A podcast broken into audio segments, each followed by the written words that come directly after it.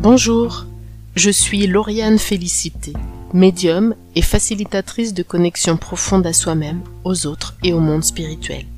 À travers les épisodes de ce podcast, je t'invite à un voyage énergétique et spirituel pour te reconnecter à la magie de ton âme et à ta puissance de manifestation. Bonjour et bienvenue pour ce nouvel épisode de la magie de l'âme.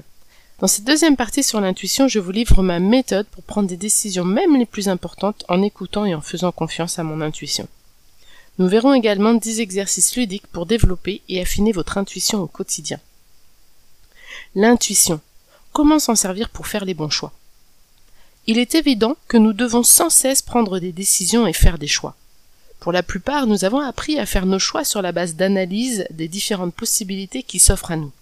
D'ailleurs, je suis certaine que vous avez déjà pratiqué cette fameuse liste des pour une solution par rapport à une autre et des contre, les fameux pour ou contre. Maintenant j'ai une question. Ça ne vous est jamais arrivé de terminer votre liste en sentant que malgré tous les pour qu'une solution a pu récolter, vous n'étiez au fond pas du tout convaincu? Pourtant c'était écrit noir sur blanc, l'une des solutions sortait avec plus de pour et moins de contre que les autres solutions. Ça aurait dû être facile. Seulement voilà, quelque chose en vous vous disait que ça n'était pourtant pas la bonne solution. Et ce quelque chose, cette petite voix, c'est votre intuition. L'intuition se moque bien des pour et des contre. Elle se moque bien des arguments, des calculs et des preuves par A plus B. Tout simplement car l'intuition n'emprunte pas le chemin de la raison et de la logique humaine. Pour moi, l'intuition, c'est le langage de l'âme. Elle est un accès direct à la connaissance universelle. Elle prend ses infos à un niveau plus élevé, plus spirituel et bien plus global que notre mental, qui est lui programmé pour reproduire ce que notre éducation et la société nous ont inculqué. Notre intuition sait ce qui est bon pour nous et ce qui est en phase avec les plans et projets de notre âme pour cette incarnation. Comme personnellement j'aspire à une connexion profonde avec mon être véritable, comme je souhaite être la plus alignée possible à ma mission d'âme, il me paraît tout à fait judicieux de me laisser guider par mon intuition plutôt que par une logique conditionnée. Donc, quand j'ai une décision à prendre ou que j'hésite entre deux choix, voici ce que personnellement je prends le temps de faire. Tout d'abord, je clarifie les différentes solutions qui s'offrent à moi. Je peux éventuellement prendre des notes pour m'aider à les synthétiser. Entre parenthèses, utiliser mon intuition ne veut pas dire que je rejette les qualités et capacités de mon cerveau gauche. Au contraire, si je brosse mon cerveau gauche, mon mental dans le sens du poil, je leur montre qu'ils ont leur place dans ma démarche et ils seront beaucoup plus coopératifs.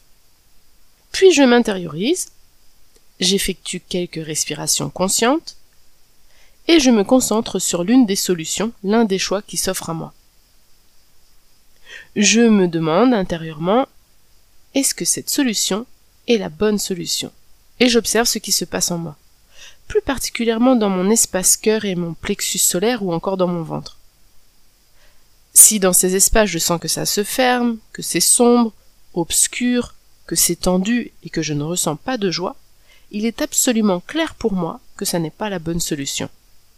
D'autant plus si mon mental s'en mêle et essaie de me convaincre par des arguments et une analyse raisonnée que cette solution est la meilleure. En revanche, je vais toujours choisir la solution qui me met en joie. Quand je sens que ça s'ouvre, que ça se gonfle et pétille au fond de moi, si j'ai une impression d'expansion et de lumière, je sais que c'est le bon choix, même si rationnellement rien ne pourrait le laisser supposer. Notre intuition étant reliée à l'aspect créatif de notre être, il peut aussi arriver que mon intuition me souffle une nouvelle solution à laquelle je n'avais pas encore pensé. Je vous invite à toujours choisir ce qui vous met en joie. Ce fonctionnement peut parfois être très déstabilisant pour l'entourage qui ne comprend pas la logique derrière nos décisions. Normal, puisqu'il n'y a pas de logique quand on parle d'intuition. Certaines personnes peuvent avoir du mal à se contenter d'une réponse du style Je sens que c'est la bonne solution. Je ne peux pas t'expliquer pourquoi, mais je le sens. Je sais que c'est la décision que je dois prendre. Dans ce cas-là, rien ne sert de chercher à les convaincre par des arguments qui n'existent pas. Il vaut mieux rester centré sur vos ressentis de joie et votre intuition, et l'avenir leur montrera que vous aviez raison de faire ce choix. Surtout, ne vous laissez pas déstabiliser par les arguments de votre entourage qui vous conseillera toujours en fonction de ses propres peurs et limitations personnelles. L'intuition pour prendre des décisions importantes. Cela fait des années que je fonctionne comme ça, même pour les décisions les plus importantes de ma vie, et je vous assure que ça m'a toujours été profitable. D'ailleurs, permettez-moi de vous raconter la dernière fois que j'ai écouté mon intuition pour une décision très importante avec un fort impact pour mon avenir. C'était en janvier dernier. Avec mon compagnon, nous nous trouvions chez des amis en Grèce. Depuis leur terrasse nichée dans la montagne, nous observions les îles alentours et l'immense étendue de mer en contrebas. C'était une de ces nuits d'hiver magiques où l'air est frais et l'atmosphère particulièrement pure et claire. Le ciel, sans aucun nuage, brillait de toutes ses étoiles. Un peu plus tôt dans la soirée, nous avions écouté l'annonce du gouvernement français qui comptait restreindre les déplacements pour une durée indéterminée. Mon compagnon étant grec, il est pour lui d'ordre vital de régulièrement passer du temps dans son pays et avec sa famille en Grèce. Cette nuit-là, de manière spontanée et totalement imprévisible, nous avons pris la décision de rentrer plus tôt que prévu en France, de vendre toutes nos affaires et de revenir huit jours plus tard nous installer sur l'île d'Égine en Grèce. Vous dire que je n'avais pas peur serait vous mentir. Cela représentait d'immenses changements à tous les niveaux de ma vie. Ma famille, mes amis, mon travail, ma culture, mes loisirs, etc. Tout allait devoir être revisité. Et nous ne savions pas combien de temps les mesures gouvernementales allaient durer. Et si je n'arrivais pas à développer mon activité professionnelle en ligne? Et si mon fils refusait de venir me visiter en Grèce? Et si nous ne parvenions pas à trouver de logement? Et si? Et si? Et si?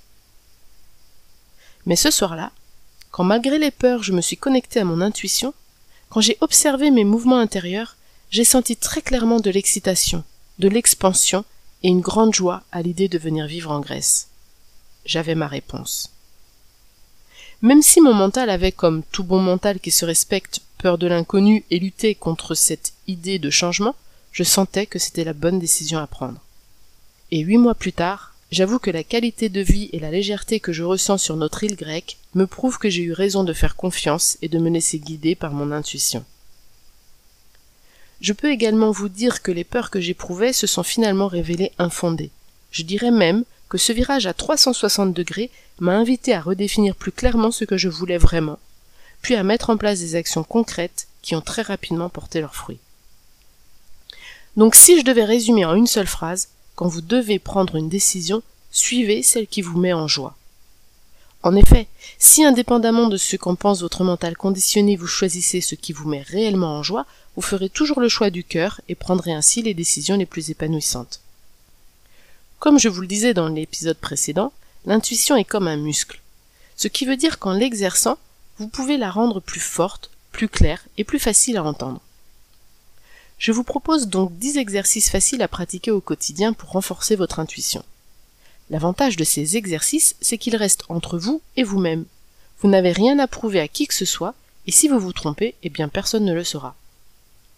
Prenez ces exercices comme un jeu, de manière ludique et légère, sans vous mettre aucune pression. N'hésitez pas avant certains exercices à prendre quelques instants d'intériorisation, et je vous invite à noter toutes vos expériences dans un cahier d'intuition. Voici le premier exercice. Quand votre téléphone sonne, demandez-vous intérieurement qui vous appelle. Prenez conscience du premier nom que vous entendez intérieurement, du premier visage qui apparaît sur votre écran mental ou de la première personne que vous ressentez. Exercice numéro 2. Lorsque vous allez relever votre courrier, essayez de ressentir et de percevoir ce qui se trouve dans votre boîte à lettres. Est-elle vide? Y a-t-il une ou plusieurs enveloppes? Peut-être un colis? Exercice numéro 3. Lorsque vous allez au restaurant, demandez-vous quel numéro de table va vous être attribué. Exercice numéro 4. Avant d'aller dans un endroit comme le marché, le restaurant, une grande surface, à une soirée, vous pouvez vous demander Vais-je croiser des gens que je connais? Quel style et quelle couleur de vêtements vont porter les personnes que je vais croiser? Quelle va être leur physionomie? Quelle sera l'ambiance? Y aura-t-il beaucoup de monde? Comment va se passer la soirée? Exercice numéro 5. Avant de retrouver votre voiture sur un parking, Demandez-vous quel type de voiture et de quelle couleur seront les voitures garées de chaque côté de la vôtre. Exercice numéro 6. Prenez un jeu de cartes classique. Mélangez-le. Avant de retourner la carte sur le dessus de la pile, demandez-vous quelle est la couleur de la carte. Vérifiez. Faites ensuite un tas avec les cartes dont vous avez trouvé la couleur et un tas avec celles que vous n'avez pas trouvées. Puis comptez vos points. Je suis certaine qu'avec un peu de pratique, vos résultats s'amélioreront. Exercice numéro 7. Idem que l'exercice numéro 6, mais cette fois, essayez de sentir s'il s'agit de l'énergie du carreau, du pic, du trèfle ou du cœur. Entre parenthèses, ceci est un excellent exercice pour développer vos talents de cartomancienne ou cartomancien. Exercice numéro 8. Cette fois, prenez des cartes postales, des images découpées dans des magazines ou des photos. Variez le style d'image, prenez des images en noir et blanc, en couleur, des images qui représentent des personnes, d'autres des objets, des animaux, des paysages, des images négatives, des images plus positives, des images plus neutres. Mettez chaque image dans une enveloppe opaque, mélangez bien les enveloppes, et choisissez-en une, puis essayez de sentir l'énergie de ce qui se trouve dans l'enveloppe. Vérifiez ensuite si l'image correspond à vos ressentis. Ne cherchez pas à deviner exactement ce qui est représenté sur la photo ou sur l'image. Décrivez plutôt vos ressentis. Par exemple, c'est rond, chaud, jaune, pour une image par exemple qui représenterait le soleil. Exercice numéro 9. Demandez à un ami de cacher un objet. Et de la même manière que dans l'exercice numéro 8, essayez de décrire l'objet par votre ressenti et peut-être même de comprendre où se trouve l'objet caché. Exercice numéro 10. Et pour terminer, voici un de mes exercices préférés. C'est un exercice que j'adore faire depuis que je suis petite. Asseyez-vous dans un endroit avec une vue stratégique sur des gens que vous ne connaissez pas. Une terrasse de café, une gare, dans le métro. Pour chaque personne, demandez-vous quel est son caractère, son tempérament, quelle est son énergie dominante, quelles sont ses activités, quel est son métier, ses loisirs? La personne est-elle mariée, célibataire, a-t-elle des enfants? Quelles sont ses peurs? Quelle est la qualité de ses relations et interactions avec les autres? Comment était cette personne quand elle était petite? Etc. Bien entendu, pour cet exercice, vous ne pourrez pas obtenir de validation de vos ressentis et je vous déconseille fortement d'aller parler aux personnes pour vérifier vos ressentis. Cela dit, je suis persuadé qu'il va vous aider à affiner vos perceptions subtiles et mieux percevoir les gens que vous rencontrez. Quant aux exercices que je vous ai proposés, même si au début vous faites forcément des erreurs, demandez-vous d'où viennent ces erreurs. Avez-vous rejeté votre première impression?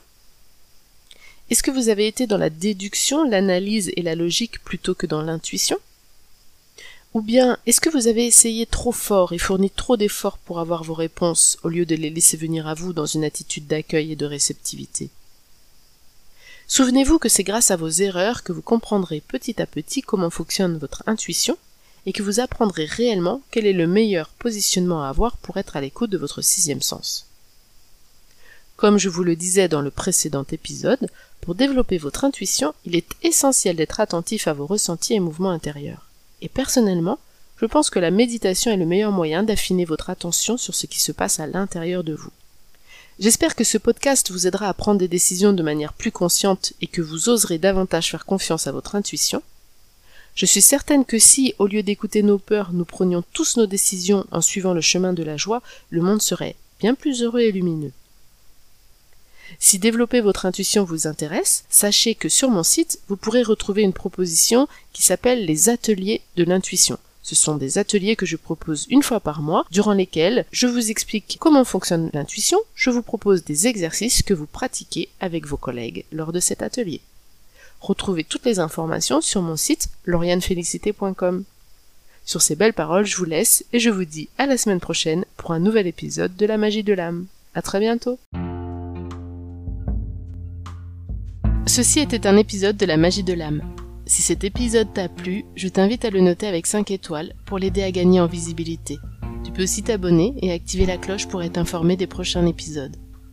Retrouve tous mes événements, ateliers et formations sur mon site www.mediumcoach.fr.